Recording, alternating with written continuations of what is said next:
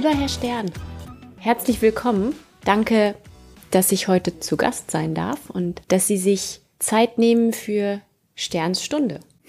Schön, dass Sie da sind. Wir haben uns bisher ein bisschen übergeordnet darüber unterhalten, wer oder was ist Kapital 1852? Was machen Sie? Was machen Sie persönlich eigentlich den ganzen Tag bei der Arbeit und Ihr Team?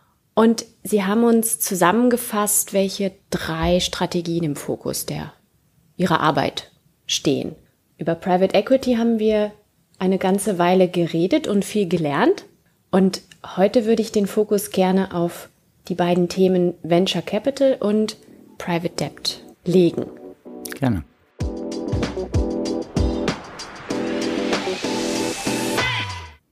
Und um das tun zu können, folgende Frage. Was ist eigentlich ein Dachfonds? Wie geht das? Und warum? Hm, sehr gerne. Was ist ein Dachfonds? Ein Dachfonds ist, um eine Metapher oder ein Bild zu benutzen, wie eine, ein Haus mit 10, 14, 16 Mietparteien.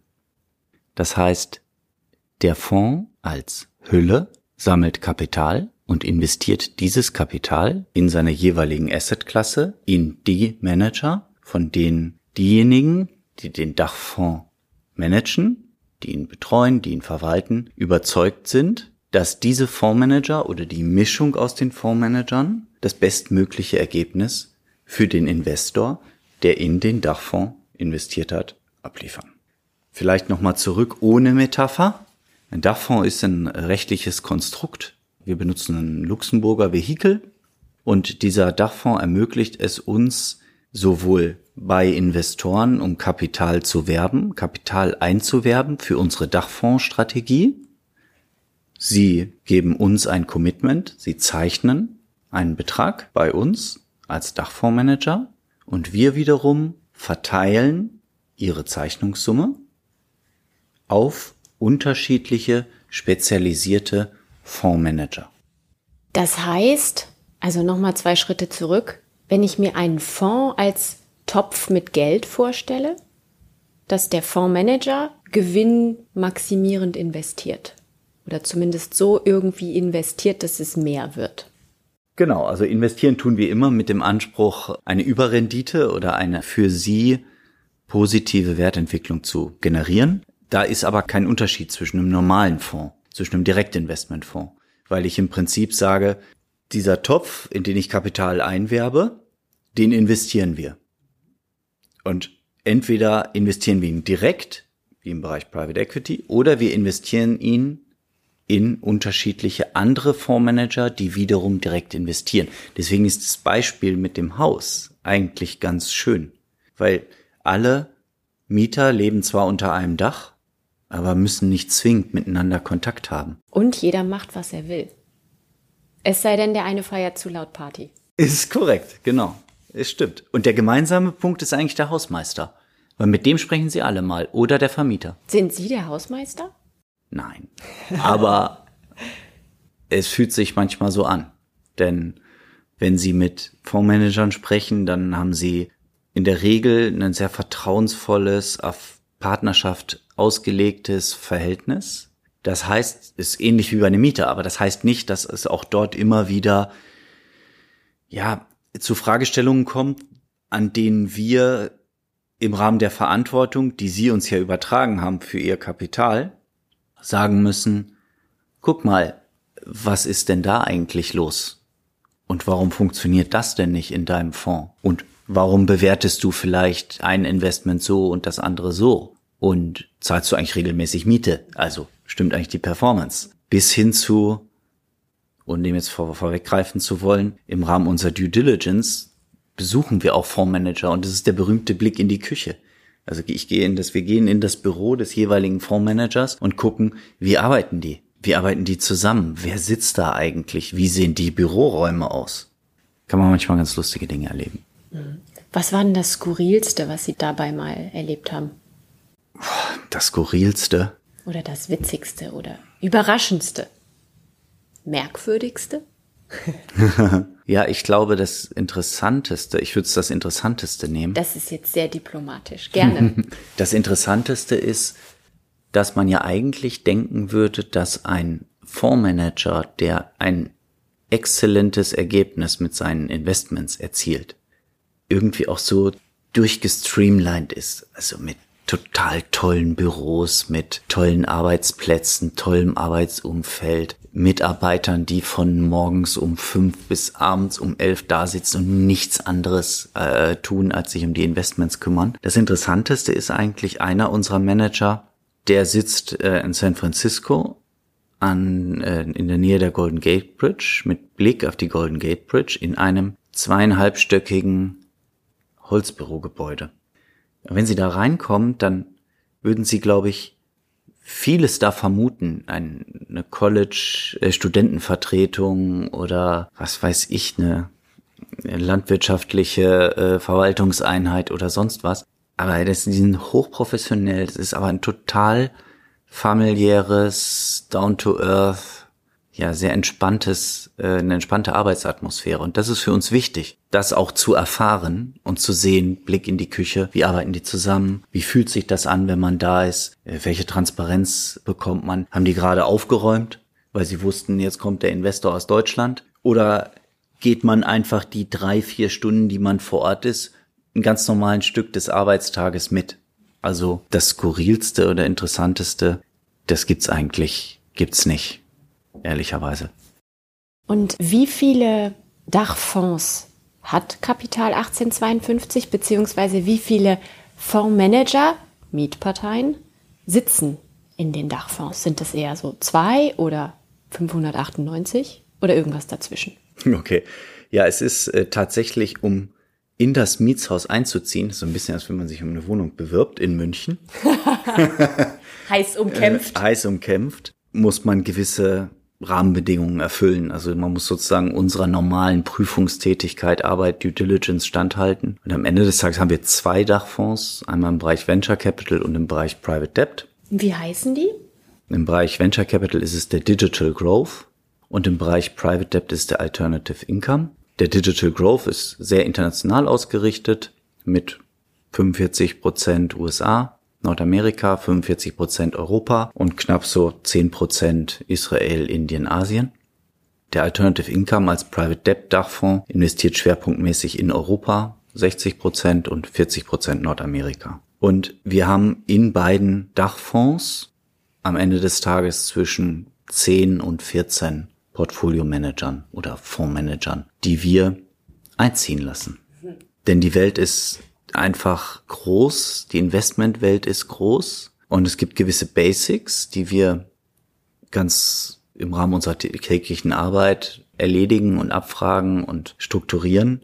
Aber die Kunst ist eigentlich, sich für den richtigen Mieter oder den richtigen Manager zu entscheiden. Und dafür muss man ein Vielfaches von dem, in das man dann investiert oder an Managern, in die man investiert, sehen und anschauen. Und einfach um das ein bisschen plakativ zu machen, unsere Longlist im Bereich Venture Capital, also die Liste aller Fondsmanager, mit denen wir jemals gesprochen haben, die wir jemals gesehen haben, sind knapp 300. Im Bereich Private Debt sind es vielleicht jetzt aktuell so 150 und die lebt mit der Investmentwelt, wie sie sich verändert. Es entstehen neue Fonds, andere Fonds legen keinen neuen Nachfolgefonds aus und faden aus, also verschwinden vom Markt. Manche Regionen wie China sind einfach sind unglaublich groß.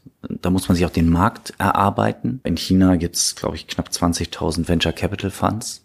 Das ist eine schier unglaubliche Zahl. Und die Kunst ist halt, die richtigen rauszufinden. Gespräche zu führen, viele Gespräche zu führen. Im Bereich Venture Capital knapp 75, im Bereich Private Debt knapp 120 Manager, mit denen wir, die wir uns angeguckt haben, mindestens einmal gesprochen haben. Das ist eine beeindruckende Zahl und das ist unglaublich viel Arbeit, damit am Ende des Tages der Mix aus unterschiedlichen Fondsstrategien oder aus unterschiedlichen Mietern das beste Verhältnis für ihr Kapital ergeben. Mhm. Sind das alles Männer oder gibt es auch Frauen, Fondsmanagerinnen? Es gibt tatsächlich viele Männer. Das ist so, muss man sagen. Das liegt auch daran, dass es schwierig ist, Frauen in diese Welt zu begeistern, glaube ich. Wir, da, da muss man zwei Dimensionen vielleicht einmal ab, äh, abgrenzen. Die eine Dimension ist die Kapital 1852 und was ist eigentlich unsere Wunschvorstellung und auch eigentlich unser Anspruch, wie ein Team unter dem Begriff Diversity zusammengesetzt sein sollte, sein könnte, ohne starre Vorgaben zu machen. Das ist die eine Ebene und die andere Ebene ist dann tatsächlich die Zielfondsebene. Ich hätte gerne mehr Frauen, die auf der Investmentseite arbeiten für die Kapital 1852. Wir bekommen schlichtweg keine Bewerbung. Und auf Ebene der Zielfonds ist es deutlich besser. Also da haben wir schon die ein oder andere Frau, die tatsächlich entweder als Gründerin in einem Fonds im Bereich Venture Capital herausragt oder aber auch auf der Fondsmanagement-Seite gibt es da schon einige. Aber es ist tatsächlich immer noch eine männerdominierte Welt. Das ist so. Ich würde mir sehr gern gleich noch ein bisschen genauer angucken, was da so drin liegt in dem Mietshaus, in dem Dachfonds. Erzählen Sie mir, lieber Herr Stern, zuerst ein bisschen von der Kunst, eine Dachfondsstrategie zu erfinden oder zu leben, umzusetzen, beziehungsweise, wenn ich mir das so vorstelle, im Alltäglichen anzupassen. Machen Sie einen Masterplan und gucken, wie kann ich den füttern? Oder ist es ein lebendes Gebilde, Konstrukt aus Zielmärkten und renditeoptimierten Gedanken? Wie kann ich mir das vorstellen? Ja, das hört sich so einfach an. Ein Dachfonds erfinden, also ich, ich weiß gar nicht, ob der Begriff Dachfonds geschützt ist. Wenn er geschützt wäre, dann hätte der Erfinder einen ziemlich guten Cashflow dann wäre ich gern derjenige, der ihn erfinden würde. Aber nein, wir leben ihn. Also Dachfondsstrategien sind etabliert am Markt, äh, schon seit Dekaden, kann man fast sagen. Es gibt schon sehr, sehr lange Dachfonds. Die Herausforderung ist tatsächlich, diesen Fonds zu leben. Und das, was Sie ansprechen, ist, äh, ist eigentlich schon auch ein ganz guter, ganz guter roter Faden. Also wie macht man das? Man überlegt sich ein thematisches Feld. In dem Falle bei uns Venture Capital. Dann überlegt man sich, also man kontextualisiert sein eigenes Netzwerk, das Netzwerk, was man aus Datenbanken, in denen Venture Capital Funds gelistet sind, sieht. Das kontextualisiert man, darüber haben wir auch schon gesprochen, in das globale Umfeld, wenn man global investieren will. Ansonsten Europa, je nachdem. Also man fängt an, einen Connex zu bilden zwischen Inhalt und Strategie und Struktur. Und im Bereich Venture Capital haben wir uns überlegt, was wollen wir denn erreichen? Also wir wollen Diversifikation erreichen über Regionen, über sogenannte Vintages. Vintage heißt, wann ist der Fonds aufgelegt? Dort wollen wir so drei, vier Jahre abbilden. Dann wollen wir eine Portfoliokomposition, die auch unterschiedliche Stages beinhaltet. Ein Stage ist der Status, in dem sich ein Unternehmen befindet. Das geht von grob Early Stage und Later Stage und dann ist das nochmal unterteilt in, also Later Stage in Early Growth, Later Growth. Early Stage ist, äh, geht dann aber auch schon bis nach ganz vorne, so Seed-Finanzierung oder vielleicht davor noch Business Angel-Finanzierung, wo Menschen junge Gründer begleiten mit Know-how und Kapital, in der Regel kleinere Summen, um überhaupt erstmal ein Geschäftsmodell entstehen zu lassen. Also Venture Capital heißt ja Wagniskapital und ist davon getrieben, dass Menschen Kapital, Know-how in ein Unternehmen, in eine Idee einbringen, um daraus ein möglichst erfolgreiches, ich sage bewusst nicht groß, ein möglichst erfolgreiches neues Unternehmen am Markt zu etablieren, was qua Produkt, qua Dienstleistung, qua Kundenzuspruch dann auch eine Berechtigung hat, an einem Markt zu bestehen. Das bedeutet, dieser Konnex zwischen diesen unterschiedlichen Bereichen führt dann dazu, dass wir eine gewisse Vorstellung entwickeln. Also wie hoch soll der Nordamerika-Anteil im Portfolio sein, geografisch? Wo wollen wir, in welchen Bereichen vielleicht, wenn wir über Venture sprechen, dann reden wir jetzt viel über Tech, also klassische Technologieunternehmen, aber es gibt da die unterschiedlichen Aus Ausgestaltungen. Ja, es gibt äh, künstliche Intelligenz, Robotics. Wir reden dann über will Sie jetzt nicht verwirren, aber wenn wir über künstliche Intelligenz oder AI sprechen, äh, dann reden wir auch über Maschinenlernen. Welche Art von Maschinenlernen ist es denn jetzt? so, so, so, so tief gehen wir gar nicht, weil das wäre dann zu nischig und würde eigentlich dem Charakter eines Dachfonds, der Diversifikation verspricht, widersprechen. Aber wir überlegen uns schon sehr genau, wie ist der Connex zur, zum globalen Umfeld oder zum regionalen Umfeld, zur Wirtschaft, äh, zu Trends, zu Megatrends, haben wir auch schon drüber gesprochen. Und dann überlegen wir uns, wen haben wir in unserem Netzwerk, mit wem sprechen wir, wen sehen wir und bauen daraus eigentlich unsere Zielallokation. Und die wird dann wie ein Haus, eben es wird konstruiert, dann wird's gebaut, man kann während des Bauens vielleicht Kleinigkeiten auch noch verändern, aber es ist ein Haus, bleibt ein Haus. Ein Mietshaus bleibt ein Mietshaus. Aber wir entscheiden dann quasi, wie wir es ausgestalten, mit welchem Manager. Wen wollen wir dabei haben? Und dann kommen wir ein bisschen zu dem Thema Kunst. Bei wem dürfen wir eigentlich dabei sein? Ich wollte gerade fragen, das klingt relativ einfach, Wen kennen Sie, mit wem sprechen Sie und dann finden Sie jemanden besonders gut oder cool oder innovativ oder kreativ und klopfen an und sagen, hey, komm in meinen Dachfonds. Schreit der dann Juche oder ist quasi das auch wie ein kleiner Bewerbungsprozess oder ein Zusammensammelverfahren? Ja, äh, das ist tatsächlich Asset-Klassen-spezifisch. Im Bereich Private Debt ist es deutlich einfacher, diesen Bewerbungsprozess zu führen. Aus weil, Ihrer Sicht? Aus, aus unserer mhm. Sicht, aus Sicht der Kapital 1852, weil dort nicht ganz so viel Investorenliquidität vorhanden ist und auch weil vielleicht diese Assetklasse nicht ganz so sexy ist wie Venture Capital.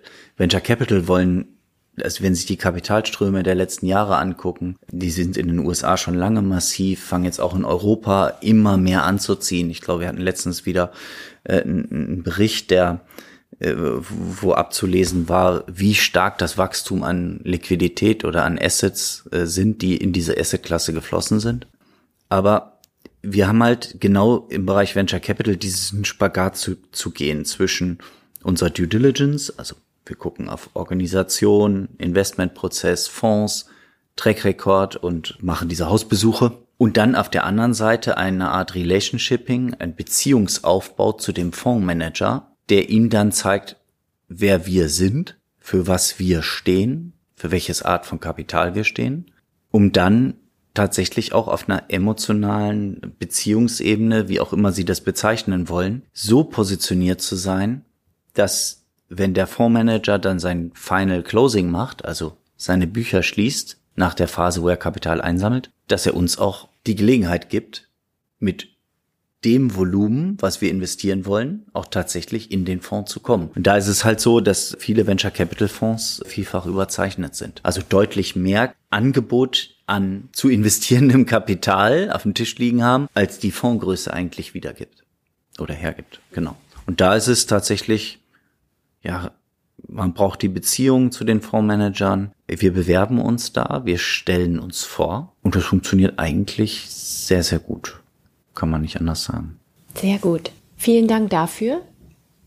Jetzt interessiert mich, was liegt denn drin in so einem Dachfonds für jemand, der noch nie davon gehört hat? In wen oder was haben Sie investiert?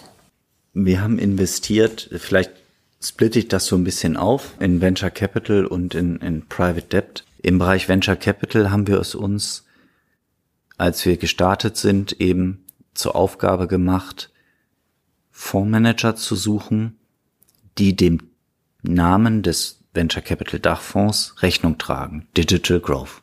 Wann war das ungefähr? Das war 2019, Mitte, Ende 2019. Also circa zwei Jahre ist es her. Genau. Der Fonds ist jetzt geschlossen nach 18 Monaten. Kapitaleinwerbungsperiode ist jetzt bei knapp 100 Millionen geschlossen. Und wir haben damals eben überlegt, wir suchen Fondsmanager, die digitale Transformation unterstützen, die vielleicht Software, Technologie, neue Mobilitätskonzepte am Ende des Tages vorantreiben. In unterschiedlichen Stages, die ein junges Unternehmen einnehmen kann. Und jeder Venture Capital Fondsmanager ist irgendwie anders Ist eigentlich auch wieder ein Mietshaus in einem Mietshaus, weil auch der wieder ganz eigene Kanäle hat, wie er junge Gründer findet, wie er sie bindet. Auch die müssen sich bewerben, um in die Unternehmen investieren zu können. Ist es vielleicht wie eine WG? Also in der einen oder anderen Wohnung wohnt eine WG? Das ist ein gutes Beispiel. Und das Spannende ist, auch wenn wir unglaublich viele Gespräche führen und in viele Funds dann auch erstmal nicht investieren, ist, dass wir immer versuchen, Beziehungen aufzubauen und darüber die Manager kennenlernen und dann auch besser verstehen, wer investiert eigentlich in welche Art von Gründer. Das sind alles Tätigkeiten, die wir als 1852 nicht tun könnten. In Düsseldorf sitzend können wir nicht Gründer in den USA begleiten bei Aufbau ihrer Organisation, also sowohl vertrieblich als auch Ablauf, als auch Produktentwicklung, also dieses Unwort Product Market Fit, was man am Anfang irgendwo finden muss. Also ist die, das Produkt oder die Dienstleistung trifft die auch wirklich auf den Bedarf, den ein Markt äußert, der sich zeigt. Und die, diese unterschiedlichen Nuancen bei, bei Managern zu sehen, sie herauszufinden, das ist extrem spannend. Weil da hat auch jeder seine eigene Art. Wir haben investiert in einen Manager, der zum Beispiel in Flixbus investiert hat. Ist eher ein spätphasiger Fundmanager, also eher ein äh, Manager, der in junge Unternehmen investiert, die in der Wachstumsphase schon sind. Und die haben in Flixbus investiert. Und das ist spannend zu beobachten, wie die mit dem Investment umgehen, wie sie es aussteuern, auch jetzt unter Corona. Flixbus und das dahinterliegende Geschäftskonzept zahlt ein auf neue Mobilitätskonzepte, weil sie es am Ende des Tages jedem Menschen ermöglichen, auf eine sehr günstige Art und Weise verhältnismäßig schnell von A nach B zu kommen. Die hatten natürlich jetzt während Corona einfach bisschen mehr Probleme. Das Geschäft war tot, kaum Umsatz gemacht, aber haben halt die Zeit sehr intelligent genutzt, um ihre Marktposition zu hinterfragen, zu gucken, wenn wir wachsen wollen, wohin wachsen wir. Haben jetzt die Marke Greyhound oder das Unternehmen Greyhound in den USA akquiriert und sind damit auf einen Schlag der größte Mobilitätsanbieter in den USA. Sowas liegt dort drin. Da liegt aber auch, das ist ja eher spätphasig, das Unternehmen oder das Investment. Dort liegen aber auch Dinge drin, die sehr, sehr frühphasig sind. Wir haben ähm, einen Fonds identifiziert in den USA über unser Netzwerk. Das ist der einzige Venture Capital Early Stage Fund, der ein eigenes Office auf dem Campus einer Elite-Universität hat. Hm, dürfen Sie sagen, welche? Harvard und Stanford. Und die Idee dahinter ist eigentlich, ist eigentlich sehr, sehr simpel. Äh, es hat nämlich mit Harvard gestartet und Harvard hat irgendwann mal angefangen, sich zu überlegen, ist die Faculty of Engineering, wohin gehen eigentlich unsere Absolventen? Und warum kommen da nicht mehr Unternehmer eigentlich am Ende des Tages raus? Und haben sie festgestellt, dass eben ein sehr, sehr hoch zweistelliger Prozentsatz äh, direkt an die Wall Street oder in die Beratung geht. Und dann gab es eben diese Beziehung zu den beiden Fondsmanagern, die hatten die auch schon, bevor sie ihren eigenen Fonds hatten, über zehn Jahre gewachsen. Und irgendwann kam es dann dazu, dass Harvard, die Universität in Harvard gesagt hat, kommt, wir geben euch jetzt bei uns das Büro in der Fakultät. Und eure Aufgabe ist es eben, Wagniskapital, Venture Capital einzusammeln und in Gründer zu investieren, in Ideen, die aus den Studenten heraus entwickelt werden. Und das ist etwas ganz anderes, als wenn ich in eher Later Stage oder Wachstumsphasen Unternehmen investiere, die sich in Wachstumsphasen befinden. Denn da entstehen tatsächlich Geschäftsmodelle. Das ist ähm, faszinierend. Wir haben so eine Reihe Wednesday Winners, die kommt jeden Mittwoch. Dort berichten wir immer über junge Unternehmen, unter anderem eben auch aus unserem Venture Capital Dachfonds, von denen wir sagen, sie sind etwas Besonderes. Und da war jetzt im Q4 muss das gewesen sein, war ein Unternehmen, das nennt sich Bold Voice. Das ist ein Sprachtrainer.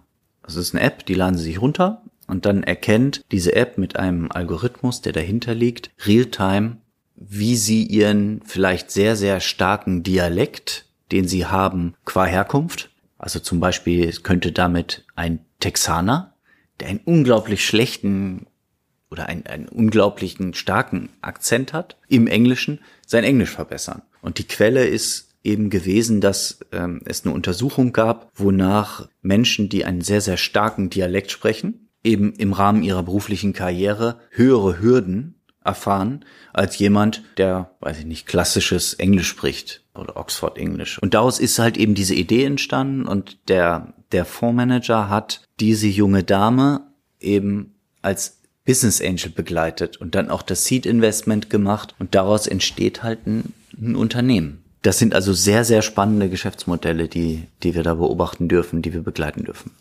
Absolut und höchst individuell. Also schwer zu oder gar nicht zu vergleichen.